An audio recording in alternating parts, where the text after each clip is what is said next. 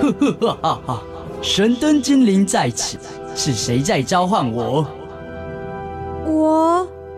你有三个愿望，快说吧。第一个愿望，我想要成为校园知识王。第二个愿望，嗯，我想要知道未来的方向。第三个愿望，我想成为明日之星。呵呵哈哈，看来这里不需要我啦，因为因为每周一晚上十一点半，校园 DJ 秀，你想要的全都有。Are you ready? Let's go.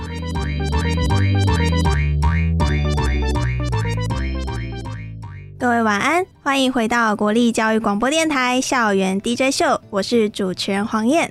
你喜欢看书吗？你喜欢逛书店吗？我其实通常假日的休闲活动呢，就是挑一间书店，然后呢坐在里面，花一个下午的时间呢，就是用那三四个小时去丰富自己假日的生活。那不晓得各位听众有没有想过，今天呢在你面前如果摆一本书，是什么样的动力？当然除了考试以外，你会想要把这本书给翻开呢？然后你要怎么样知道这本书到底你会不会把它读完？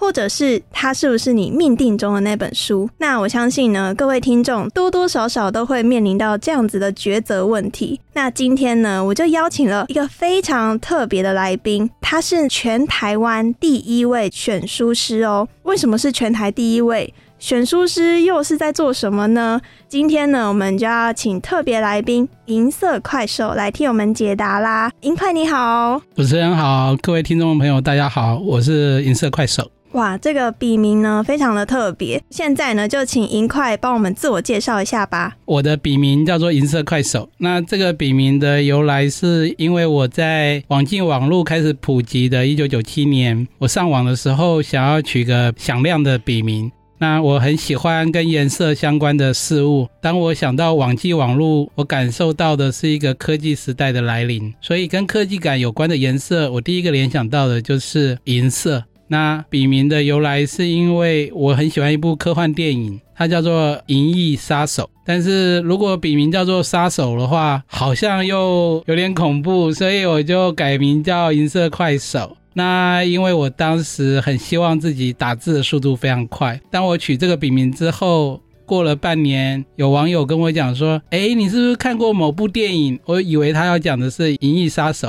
结果原来有另外一部电影是凯文贝肯主演的，叫《银色快手》。阴错阳差的连接上一个真正存在的名字，今天有机会来跟大家介绍选书师这个职业，我也非常高兴。跟各位听众稍微补充一下的是呢，银块它本身呢，除了是全台湾第一位选书师之外，他同时是一个不好意思在他面前讲斜杠中年，没错，对，那其实是摘自于就是他本人的自我介绍哦。那他其实斜杠了什么呢？就是作家。诗人、评论者，还有日文译者，因为其实过去银块呢，他是毕业于东吴的日文系，所以你这样零零总总下来，我还有没讲的哦。其实呢，在这么丰富的背景之下呢，今天就要来跟各位听众们分享，身为选书师，还有过去呢也是独立书店的经营者，这方面呢有什么样特别的观察？我们先把选书师稍微保留一下，我们先来聊聊独立书店。因为其实呢，之前啊，我在桃园的中央大学念书，那我就一直听到有一间独立书店很有名，是荒野梦二。可惜，因为我很喜欢逛书店，所以今天呢，我们先从独立书店来开始吧。过去呢，有提到说，开书店的人呢，真正拥有的是被讨厌的勇气，就来自于阿德勒那一本书嘛。没错。那我想要请教啊，就是您当初为什么会想要开设独立书店呢？我自己从小。小就很喜欢逛书店，因为在我小时候住的新北市的新店，有就是一般的文具型书店，也有二手书店。在我们学校附近，其实有好几间书店。放学回家的路上，就会一路逛回家，这样子。这样的经验，没想到真的影响我一辈子，因为我会很习惯有书存在的环境。我使用公立图书馆已经是小学快毕业的时候，所以跟随着我的阅读经验，最早接触的就是书店。而我本来并没有开书店的打算，是因为我有一阵子就是宅在家里，然后可能有一些身心的状况，那也不适合去办公室工作。在因缘巧合之下，我对母亲突然间说出了这个希望，是我想开一间书店，但是马上被。母亲的言语浇冷水，她说：“你又没有做过生意，你跟人家开书店，你打算饿死哦？”我是没有开过书店，没错，但我好喜欢逛书店，而且我很了解阅读跟书本对我的吸引力是这么的大，所以我做的一个功课就是。我就跑遍了台北市跟新北市有关这种特色的书店或者二手书店，去了解书店的空间里面需要哪些元素，并且跟书店老板交朋友，这就是我的开端。后来是因为有认识开咖啡馆的朋友，就在台北的四大商圈这附近。嗯，我知道在泰顺街上。对对对，那。因为认识这个咖啡馆老板，给了我一个实现梦想的机会。他租的空间非常大，所以我分租他的地下室，开了我第一间书店，叫做布拉格书店。经营书店的过程，原先我我是没有去想什么独立不独立，但是随着我开书店超过了十年的经验之后，回顾这一段一路走来的轨迹，我终于了解独立书店的意义在于独立书店的老板。有不同于一般主流的眼光，不管是挑书，或者对社会议题，或是对人生观的看法，以及自己的生活哲学。当这个书店老板拥有一个独立精神的思考。那这个书店就可以称之为独立书店，而不是独自经营书店的意思，算是与众不同的感觉。对对对，那所谓的独立是指独立精神，就像独立音乐一样。书店如果有自己诠释这个社会的方式，或是对阅读跟世界有不同的看法，那我们也可以称之为。它就是一个有独立精神的书店。银块提到的是他第一间开立的独立书店，叫布拉格书店。那其实我也很好奇，就刚刚我有提到说一直耳闻的《荒野梦二》，其实我也很好奇，因为听说这间店的设立源自于一个日本味的故事。对，中间我结束了台北的书店之后，有被邀请去做出版。经历了一年多的出版的工作，然后也自己思考到，好像想做点什么，但是暂时把书店的业务给结束掉。我就跟我太太一起去了一趟欧洲，进行一场壮游，那为期将近快五个月，走走看看这个世界，也想想在台湾的我还能做什么事情。所以这是在我还没有到四十岁之前的一个巨大的转折点。等到回到台湾之后，我实在不知道我要怎么样开始接下来的人生。很幸运的是，我有一段可以休息的时间，好好充电，好好沉淀思考下一步该怎么走。然后最后的决定就是。还是又开了一间书店，而且这次是在我现在住的桃园。然后这个书店的名称叫做《荒野梦二》，梦二就是一个美好的梦做了两次。这个梦二，它是日本的一个画家竹久梦二的名字。会有这样的取名，是因为我跟太太去东京游玩的时候，他找到了一家中古的文具店，他很喜欢，他想开一家这样子。中古文具店，然后他也很喜欢霍尔的移动城堡里面的荒野女巫，所以他想开的文具店叫做荒野文具店。而我想开的书房是用竹久梦二的名字来取名，因为我觉得他非常浪漫，他是日本大正时期非常受欢迎的一个画家。我们最后就决定文具店跟书店结合在一起，就叫荒野梦二。那银块会觉得开书店是一件很浪漫的事吗？呃，很多人都觉得开书店是很浪漫的事。那我自己只是觉得说取名字的时候很浪漫，但是所有经营的过程都是要跟数字打仗的。知道经营一家书店有很多事情要做，不是那么的容易。所以我会觉得是说故事给读者听这件事情是很浪漫的，但经营书店本身是。嗯，你必须面对现实的，不管是你的使用的成本跟你的营收，每一个东西都跟数字有关。因为一间店开下去，只要打开门就在付钱，烧钱，对，烧钱给房东或者是其他的日常的开销，所以你一定要试着去做收支的平衡。从打开店门之后呢，这场仗就是要打下去。那我也很好奇，就是在独立书店的一天，通常都是怎么进行的呢？我们每天在开店之前，其实也是过着自己的生活嘛。那要去开店的话，当然第一件事情是空间要整整齐齐、干干净净的，不管是书籍的分类或陈列、地板呐，或者书籍的整洁啊，还有各种你要贩售的物品，如果不只是书的话，你也要调整它的位置。那把书店维持在最好的状态。让读者在这个空间内可以找到他想找的东西，并且探索，让他有一种我在逛一个译文的空间的感觉。这样子的经营跟设计需要花费很多心思，要做非常多的琐事。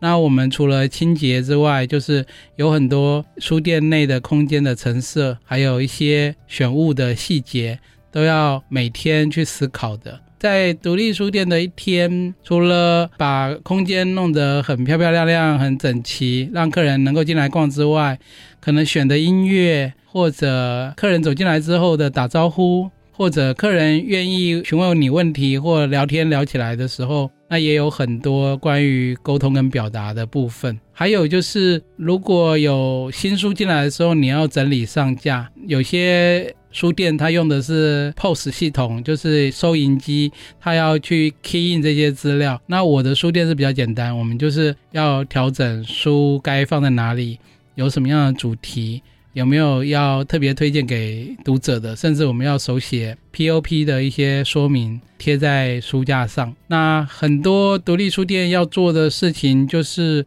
选书这件事，不管是从书商那边进货，或者听到谁买了一本好书，我们也希望在店里面可以让客人可以买得到。那我们就要思考到这些问题。所以经营书店，我倒觉得不难。但是从书店延伸的这些选物，还有额外的服务，还有办活动，其实都伤透了脑筋。但是乐趣也在这里，因为每次都当做全新的挑战。就有学不完的东西哦。像是我过去也有在出版业，就是帮忙编辑的一些工作。总编辑就问我一个问题：你觉得出版是什么？我记得我就回答他说。嗯，我觉得每一本书都是一个重新的开始，因为不管是从作者的接洽，或者是读者的受众设定，每一本书就像是一个新的生命。那我觉得刚刚听到银快分享到他在经营独立书店的心得，就是它是一件很快乐的事情。那我也听说，就是您除了前面的布拉格书店，还有荒野梦二书店之外，你也有在计划下一步的行动。是啊，以我个人小小的力量，我是觉得一个充满知识围绕的书店，哎，或许也可以成为一个梦想家们来这里取经，或者互相交流，或者彼此交换自己的技能，然后成为一个像俱乐部一样存在。这个想法就奠定了我在把书店先结束营业之后所做的一连串的规划跟新形态的工作。书店也许它的实体空间并不在，但现在我在推动的选书师的培训，或者线上课程，或者梦想的培育计划都持续在进行。这也符合了当初我对书店设定的第六年的这样子的一个规划的目标。那我觉得书店跟人之间的连接点最重要的就是，原本我的兴趣是在于看书，从书中去打开一扇窗，去认识这个世界不同的面貌。但后来我更大的兴趣是我在研究跟阅读这些爱好书本的人们，这些读者，我想知道什么样的人会读什么样的书，这些喜欢书的人会有什么样的生活形态跟需求。接着呢，我就想要提供各式各样的服务来满足这些爱书人的需求，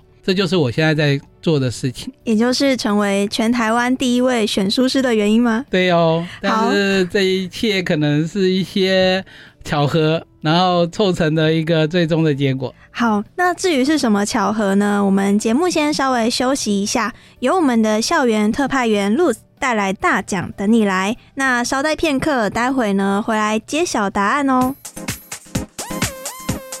大奖等你来。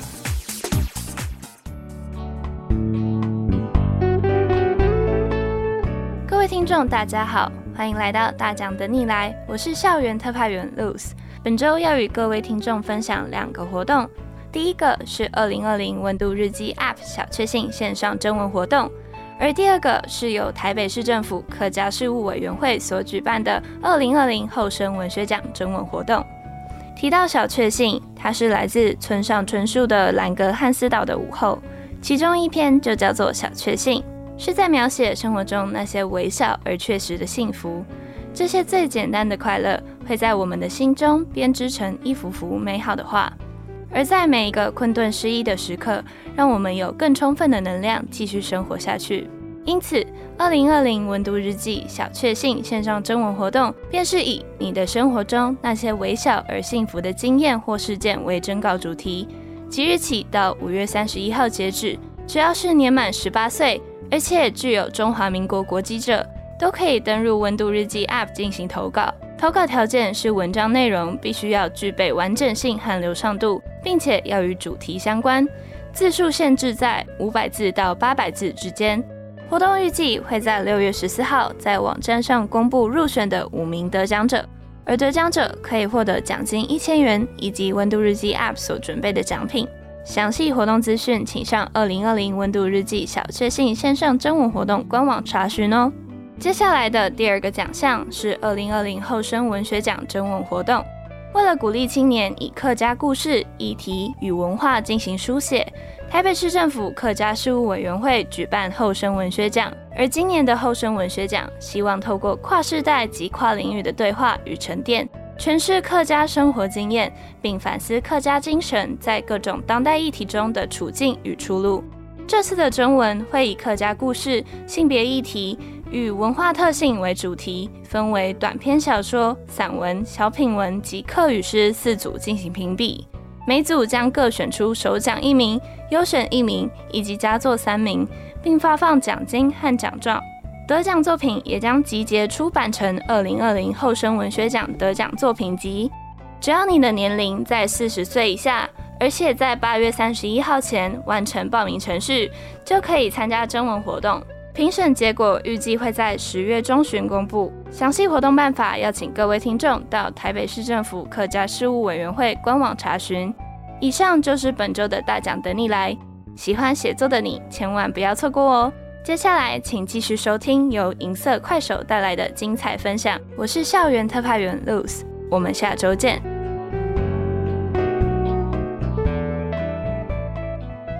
欢迎回到国立教育广播电台校园 DJ 秀，我是主持人黄燕。那今天呢，我们节目邀请到一个很特别的来宾，他是全台湾第一位选书师。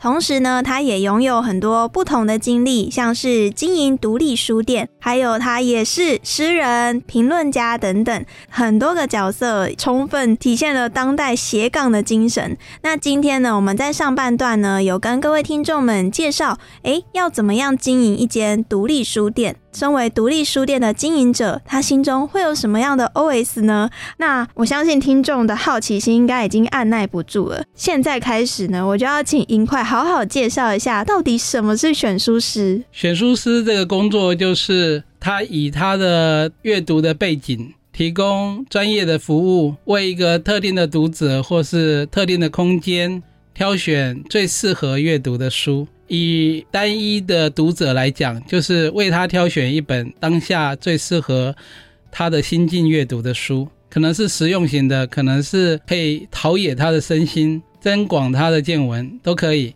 也有可能是一本解决问题的书，他有个苦恼，有个悬而未决的问题，那透过一本书去解决。对特定的空间来讲，就是如果它是一间民宿、一间咖啡馆。或甚至是诊所，那这样的空间里面该摆什么样的书呢？该选哪些书放在这里，提供给使用者来浏览呢？选书师就是在做这样的工作。选书师的英文叫做 book director，就是用书本跟导演这两个字结合起来。那他既是书籍的引路人，在茫茫知识之海里头，有个人像是领航员一样带你去找最适合的书本。那他也是一个书的策展人，因为懂得这么多书的知识，我们就可以为一个主题来挑选适合的书，摆在一个空间里面让大家浏览。那书籍都是一个不可或缺的重要角色。那我自己认为，作为选书师的一个使命感，就是在于把书本。本的价值传递给读者，嗯，然后让更多的广大群众知道，在数位科技这么发达的今日，纸本书的阅读还是如此的重要，而且它是有温度、有故事的。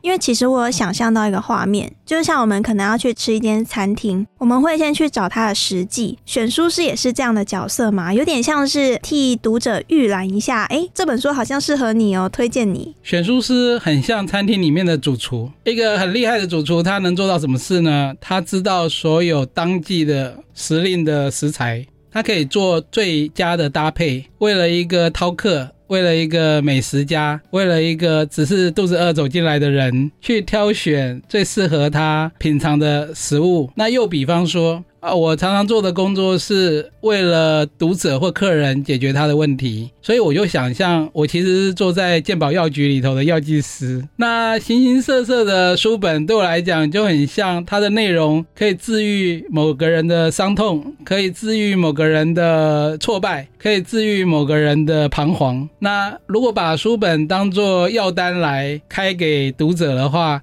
我就相信我做的工作是在文字大药房里面的一个药剂师，所以这两个职业角色可能会帮助你去理解选书师到底在做什么。嗯，而选书师这个挑选的动作是相当需要专业，包含你的阅读的资历跟你对人的了解。两方面都需要，那你才能够精准的去挑选出适合眼前的这位读者想看的书。那通常选书师的 SOP 会是什么呢？我通常来接受读者的申请，我希望你帮我挑选一本书，是直接私讯你吗？呃，如果是在网络上的话，他就会私讯给我，然后问我能不能就他当前的状况，我失恋了，我失业了。我很想了解心理方面的书，我很想送一本好书给我的好朋友。这样子的需求底下，我去了解是什么样的状况，我如何满足他的需求，然后我会问他一些基本的问题，像是什么？像是如果是你自己要看的话，你通常会看哪一类的书，或者你生活中会关注哪些议题？那你过去的半年、一年内曾经看过什么书？光是这些简单的问题。对方提供的答案，我就可以开始帮他选书。如果是在书店里面，我们只是因为闲聊，聊到书籍的内容，聊到自己喜欢的书，那聊得很愉快的时候，客人有时候会不经意问一句说：“所以，老板，你的阅读经验这么丰富，能不能为我在现场挑选一本书给我看呢？我现在不知道要选哪一本书，可以给我一些意见吗？”从这样子的开头，我会试着进行交谈，去了解他对目前。的生活状况，跟他想要探索的自我的内心世界，或者他想借由一本书打开窗，去认识不同的生活，那。我会借由这些交谈的内容，快速替他筛选跟聚焦哪一本书是适合他，哪一本书比较实用，哪一本书可以安慰当下的他。那这样子就是我的 SOP 喽。除此之外呢，其实刚刚有讲说为什么会成为选书师这个巧合，想要请银块来解答一下。我本来就在做书店，而我不自觉的就是在透过我的阅读的经验跟习惯来替。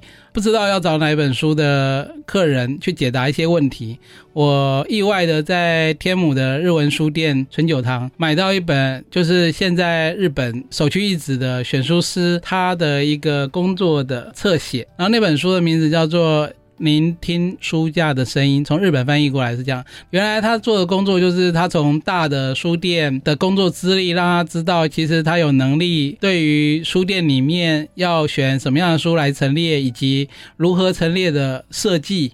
当我看了这本书之后，我其实有一些想法，但是模模糊糊的还没有很确定。就在隔年之后，开始实行了一个服务，叫做选书福袋。没有想到一开始其实没有什么人，就是真正的来购买，只是问东问西，好奇这是什么样的服务。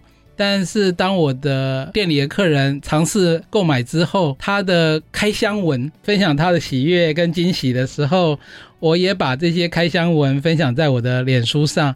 就一炮而红了，因为大家原来对开箱文很有兴趣，所以因为开箱文的缘故，我的选书福袋像供不应求一样，一直接到订单。这个可能就是开启我选书师生涯的一个开端，所以这样的工作就从二零一五年一直做到今年。那我觉得今天呢，透过银块的分享。从独立书店的经营到选书师的心路历程，那刚刚银块有特别提到说，他其实现在呢也有在规划一系列的课程。至于是什么课程呢？欢迎呢各位听众们在脸书上面搜寻“银色快手”，你就可以找到相关的资讯。那节目的尾声呢，因为您是身为选书师嘛，那我们校园 DJ 秀的受众呢，其实我们是以十八岁以上的学学生为主。那当然，你出社会也可以永远都。当学生啦，保持着一颗学习的心，想要请你推荐。今天如果有听众们觉得就是人生好像有点迷惘，不知道下一步该怎么走，不晓得您会推荐他什么样的书呢？呃，我想推荐两本书，一本就是我下个月要在时报出版的《解忧书店》这本书。那这本书是我从事书店工作以来。跟很多读者或是客人接触的时候，聆听他们人生的烦恼，我会试着。找到一些人生解惑的解答，或者为他们推荐一本好书。那这些关于人生的故事，还有书店里面发生的有趣或感人的故事，我都收录在这本书里面。另外一本书，我想推荐给校园的朋友们。这本书的书名叫做《用一张纸设计你的未来》。很多人很迷惘，是因为不知道怎么规划跟设计自己的未来。而这个日本作家写的书，它的好处就是，它就像实用工具书一样，一步一步带领你去认识自己，并且为自己目前的状况找出一个。最佳的方案，一步一步透过笔记的方式规划出自己未来的蓝图。我觉得这本书是值得推荐给大家的，绝对要好好的支持一下解忧书店。然后刚刚呢，推荐给校园 DJ 秀的听众们是用一张纸设计你的未来。你有想到你的未来会是什么样子吗？那今天呢，透过银块的分享，也让我们了解独立书店的样貌，还有选书师背后他是怎么样建构它。他选书的概念，还有今天如果有一个人前来跟你说，哎，我想要看一本书，但我不知道从何开始，那选书师就可以解决你这个困扰哦。今天呢，很开心，银色快手呢可以来到我们节目的现场。节目的尾声呢，也请银快跟各位听众们说声再见吧。谢谢主持人，谢谢各位听众，很高兴今天可以跟大家分享选书师的世界。我是银色快手，节目也很感谢各位听众的收听，我是主持人黄燕。那我们下周同一时间。空中再会各位晚安。